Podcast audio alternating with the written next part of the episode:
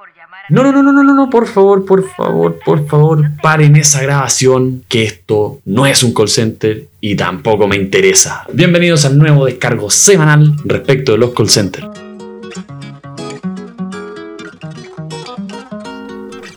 Así es, hoy vamos a hablarles de los call centers, pero más que de los call centers, de las llamadas molestas de las distintas instituciones. Bancaria, su compañía de teléfono celular, lo que quiera que, que sea, siempre nos encontramos frente a esta situación que alguien nos llama a ofrecernos, perdonando la expresión, cualquier wea. Weón, si te estoy diciendo que no quiero el servicio, no lo quiero. No, lo peor de todo pasa mucho con las cuentas corrientes. Te llama una ejecutiva del banco, normalmente extranjera, sin, sin ánimo de discriminar a nadie. Te ofrece cualquier tipo de producto que uno normalmente no quiere. Como, hola, tiene un crédito preaprobado por 8 millones de pesos. Lo mejor de todo es cuando uno le contesta, ¿sabe que no, no quiero el crédito preaprobado? Y te empiezan a decir, ah, pero no, no tiene ganas de emprender. Así como, como que esta gente te motiva a emprender, a abrir negocios, y uno no... Pasa, pero la gente no entiende. ¿no entiende? Como que, como que en el fondo creen que se te va a ocurrir a raíz de esa conversación. Ah, mire, al principio la llamada no lo quería, pero ahora quiero emprender. ¿Y qué quiere hacer? No sé, pero usted me dijo que yo quería emprender, así que voy a emprender. Sí, voy a inventar un negocio ahora, al tiro. No, no sé, o algún viaje con su pareja, te empiezan a decir, o sea, ya se meten en tu vida personal.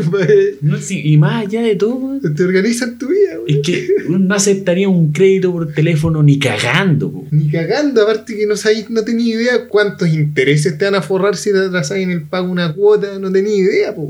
No sé, o sea, es que no sabéis porque no hay nada. No tenéis seguridad absolutamente de nada de lo que estáis hablando. Y mucho seguro también te ofrecen los bancos. A mí la otra vez me ofrecieron ya un seguro chacreado, así onda. Si usted sale a la calle, se cae de hocico, se le rompe el computador, no sé, compadre, te, te ataca. Una paloma choca contra la ventana Claro, de tu te, pieza. te cae una paloma arriba, te cae una bomba nuclear en el patio, este seguro a usted lo cubre completamente. Y, y la prima, poco menos que es gratis durante cuatro meses. Entonces uno le pregunta, oiga, ¿y usted me puede mandar esto por escrito? El, el contrato de seguro para yo La revisar. póliza, digamos. La póliza. La póliza tipo. ¿Me puede mandar la póliza para yo revisarla? No, es que no hay póliza. Esto es solamente por teléfono. Pero olvídate que yo voy a contratar una weá sin leerla. Olvídate. ¿Qué Anda a cagar, como dicen los argentinos. Anda a cagar. Sí, olvídate. Pero hay, hay distintos, o sea, hay distintos call centers. Tenemos ya el bancario, el, el de cuando te llaman para preguntarte por un servicio. ¿Cómo ha sido el servicio hasta el momento? Y lo peor de todo es que muchas veces te dicen, bueno, lo estamos llamando para que nos responda una breve encuesta. Y suena un pito. Y empiezan a hacer, una grabadora te empieza a hacer las preguntas. No, weón, está ahí, weón, 50 minutos pegado al teléfono respondiendo, pura weón. ¿Cómo califica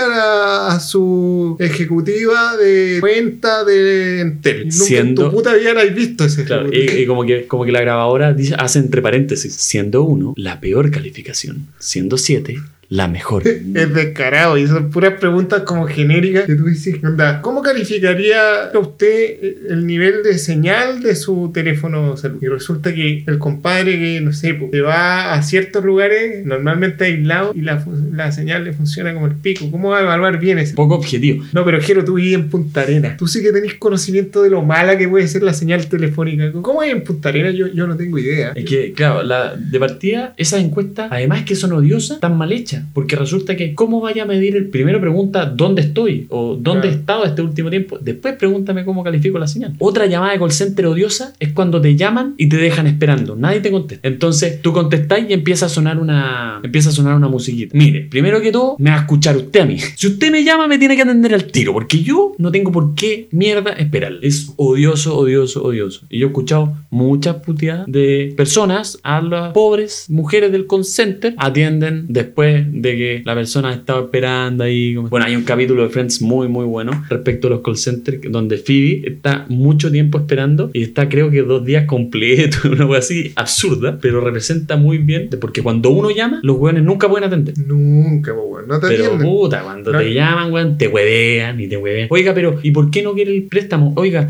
¿y por qué no quiere este plan que es mucho mejor? Sí, ¿por Son gigas no? ilimitados. Eso es lo peor. Esas bolsas adicionales como, oiga, y le damos una bolsa adicional con 100 150 mensajes de texto. ¿Para qué chucha quiero mensaje de texto? Tengo WhatsApp. Está bien, soy chileno, vivo en el tercer mundo, pero no estamos tan desactualizados para que me estés llamando para ofrecerme esa weá. po. Y lo que decís tú, te tienen tres horas y te, te derivan una grabadora de mierda que normalmente es como oprima 1, oprima 0, oprima 3, oprima 5. Puta, decís tu problema, ya, espérame un poco, puta, te derivan donde un hueón. No me corte, te ponen una música culiada. Compadre, perdiste 50 minutos tratando de preguntar, oiga, eh, ¿por qué no me han actualizado tal información? De repente son cosas súper simples Así es. y perdí 50 minutos. Muchas veces también en los call centers, la- esas personas no tienen la culpa. Sí. Porque las mandaron, porque es la pega que hay, porque qué sé yo, y tratan de hacer su mejor trabajo y tienen que llevarse la puteada de gente como nosotros que estamos aburridos de los call centers. Sí, pues bueno. No, hay, hay un video muy bueno en YouTube de un compadre que lo llama una ejecutiva de Movistar. Entonces, el weón está cagando en el baño. Ah, Telmex, no es Movistar. es Telmex, sí. Telmex, bueno, está cagando en el baño y les dice como, ¿sabe que yo estoy haciendo caca? Por favor,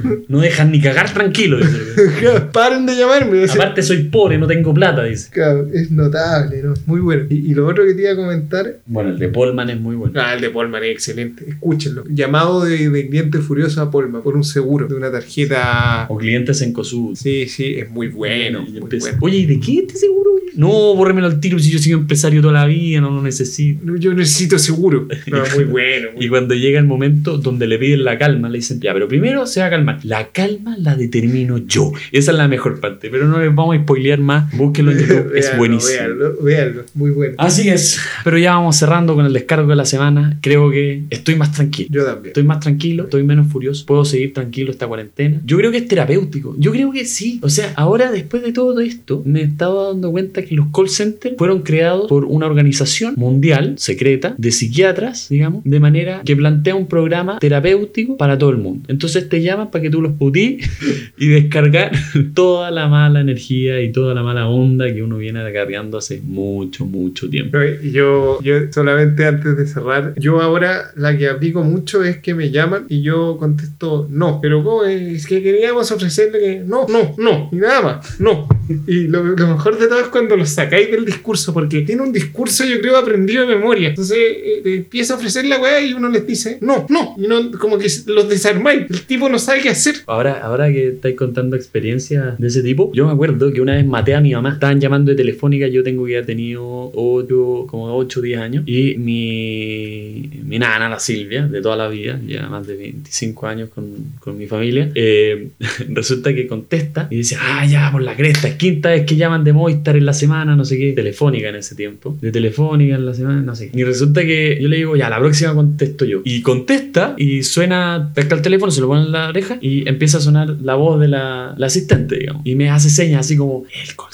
Ya, pues yo agarro el teléfono, aló, buenas tardes, ¿cómo estás? Doña Alejandra, que se refiere a mi mamá. Y le digo, ¿sabe qué, señorita? Yo sé que usted no tiene por qué saberlo, pero por favor dejen de llamarnos. Mi mamá murió, Alejandra es mi mamá, mi mamá murió hace un par de meses, estamos viviendo el luto y no ha sido fácil. Y sus llamadas nos recuerdan, nos recuerdan el luto que estamos viviendo. Y la verdad es que por favor deje de llamarnos. Y hacía todo un show y un escándalo y mi mamá cagada de la risa al lado mío, en la cocina ahí cagada de la risa. La Silvia también agarrándose la guata. Y no, buenísimo. Tú sabes que yo una vez... Es una buena solución, ¿eh? Una muy buena solución. Es que yo una vez hice esto mismo, pero, pero lo hice en serio. Me llamaron de Falabella eh, como 15 veces en un mismo día, con un tema de CMR. Contestaba mi hermano Matías y yo, alternativamente.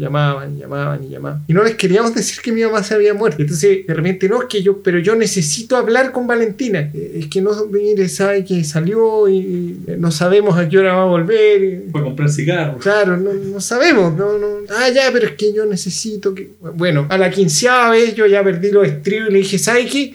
Mi mamá se murió, no le va a poder contestar. No sé a dónde la va a tener que llamar, pero no, no le va a poder contestar porque está muerta. Vaya donde Pedrito Engels, claro. Sí. Quizás la puede invocar y la puede traer de vuelta. Vaya donde una psíquica, no, no tengo idea. Claro, vaya donde una espiritista, sí. Oye, pero fue muy desagradable. Ah, tuvimos que decir, y ahí la pelotuda me pidió perdón y todo, pero, pero weón. No tiene la culpa, no tiene la culpa. Claro, sí. Pero bueno, habiendo llevado nuestro descargo de la semana a algo ameno, no como la semana pasada, Claro. nos despedimos. El tío Cuarentenas muy, muy, muy agradecido de su atención. Chao, chao. Que les vaya muy bien. Muy buena semana para todos. Chao, chao.